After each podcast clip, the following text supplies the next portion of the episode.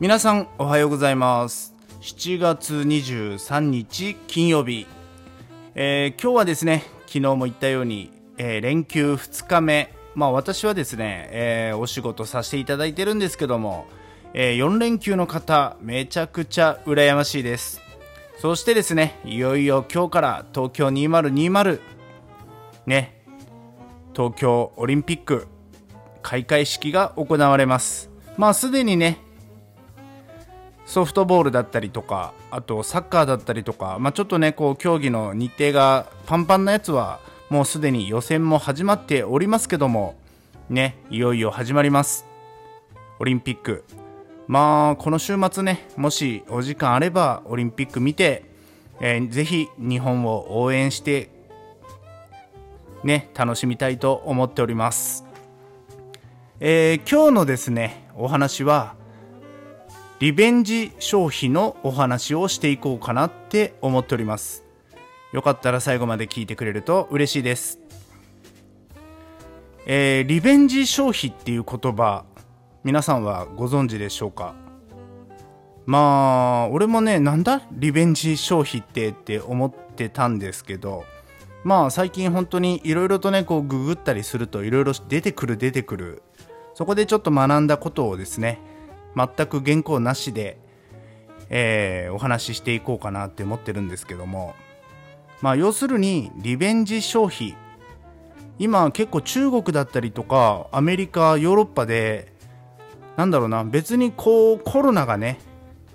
全くこう収束したわけではないんですけどやはりこう消費をしないとね経済が回らないっていうことで結構こう中国アメリカヨーロッパリベンジ消費が今すごいんですよ。ねまあきっと今この日本でもそうなんですけど例えばね毎月こう旅行に行ってた方またはこう海外旅行によく行ってた方そういう方っていうのは正直その消費がない分ねこううずうずしているというかねまああと例えば飲食に関してもですけど本当だったらねみんなでワイワイ飲み食いしてた方たちも今じゃこうコンビニでねビールだったりハイボールだったりチューハイを買って自宅飲みっていうね。だから結構皆さんお金をねこう使わずに蓄えている方が多いんですよ。でこれがですねコロナが落ち着いたら一気にねこうバブルのようにこう消費がね増えていくっていうのが、まあ、リベンジ消費っていう言葉なんですけどもまあ俺が言っている説明がね正しいか正しくないかは皆さんももし興味があればリベンジ消費ググってくれると嬉しいです。ただリベンジ消費にはねえー、こう業界によってもプラスな業界とマイナスな業界が出てきます。例えば飲食とかで見ればねコロナ禍においてテイクアウトウーバーイーツみたいなねこう配達に早めからシフトした業種は結構、えー、成功っていうかね。まあ本当だったらもっとこう業績も伸びるんであろうがまあコロナ禍においてねまあブーブー言ってるんじゃなくて早めからこう切り替えテイクアウトに切り替えるぞっていう風でやってた業種は結構伸びています。また逆にですね普段こうちょっと高価なものを食べに行こうか。とかまあちょっと今日は美味しいものを食べに行こうって言ってた方たちがこの UberEats の高級志向っていうのも今最近騒がれていましてせっかくね美味しいものを運んでくれるんだったら今こんな時期だからちょっといいもの食べてみようみたいなね。そんな感じで、動きが出てたりとかもします。そして次はアパレル関係かな。アパレル関係に関してもやはりこう外に出ていくっていう機会が少なくなっている中でこう医療品っていうのがね例年に比べるとやはりこうダウンしています。ただ逆にこう巣ごもり需要によってこう部屋着だったりとかあとリモートでねえー、こう会議に出る。まあどうやって言ったらいいんだろうな。こう家用のスーツ。実は俺も1着買ったんですけども実に楽なんですよ。パッとこう羽織るだけでね。もうなんか普通にまあそのまま出かけることもできるんですけども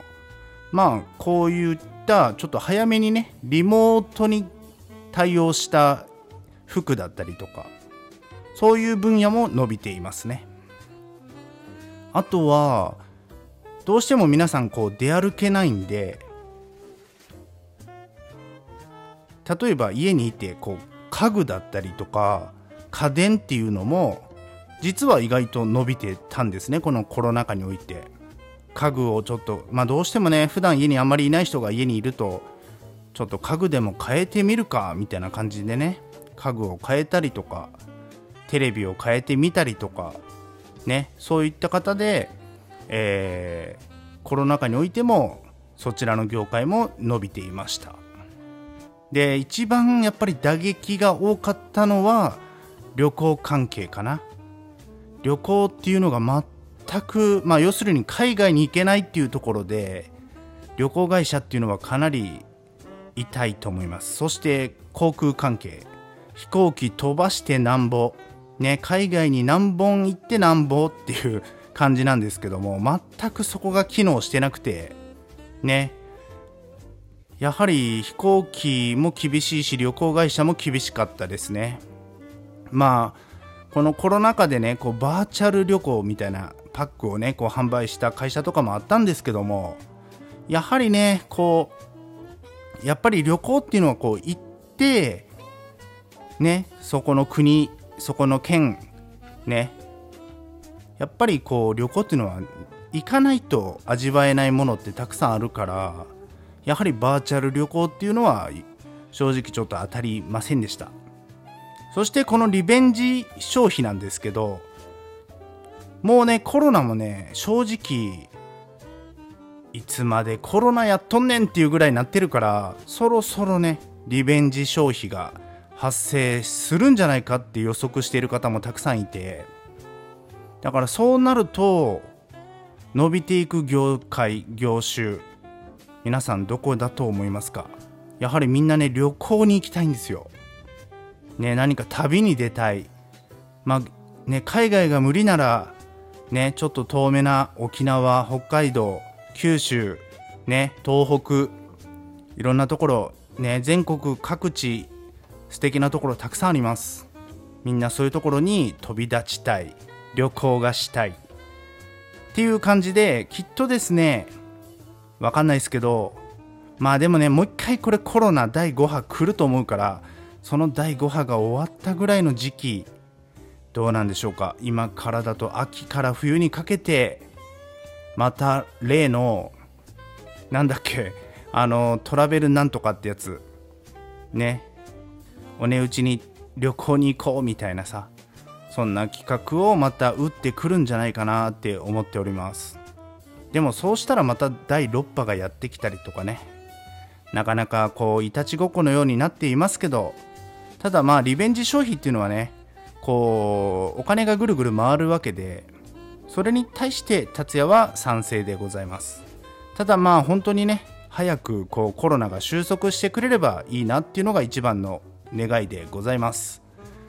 まあ一度ね皆さんもよかったらリベンジ消費調べてみるとああこういう業界は数字出てるんだとかね。